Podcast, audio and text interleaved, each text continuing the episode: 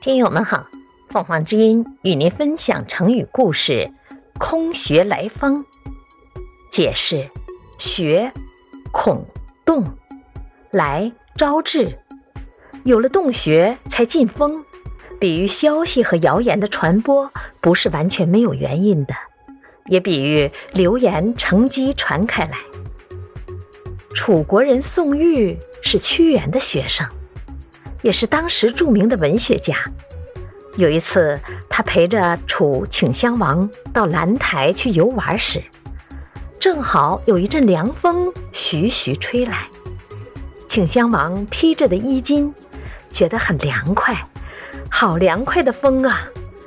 顷襄王愉快地说：“这是我和老百姓们共有的呀。”宋玉因为顷襄王淫乐无道。把他老师屈原贬到了漠北，想借着风这件事情来讽刺顷襄王，就说：“这风是大王您独有的，老百姓哪有资格和您共有呢？”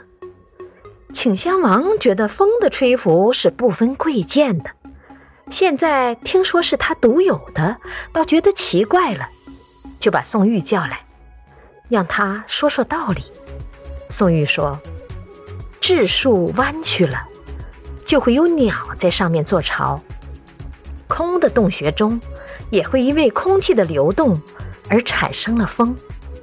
停了一下，宋玉再用讥讽的口吻说：“皇宫里面因为地方清静产生的风，自然清凉，这是属于贵族的；而老百姓们因为住在陋巷里。”产生的风自然都加有泥沙恶臭，那种风才是属于老百姓的。空穴来风这句成语就是这样来的。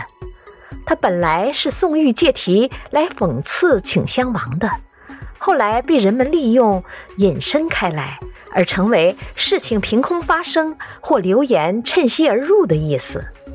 感谢收听，欢迎订阅。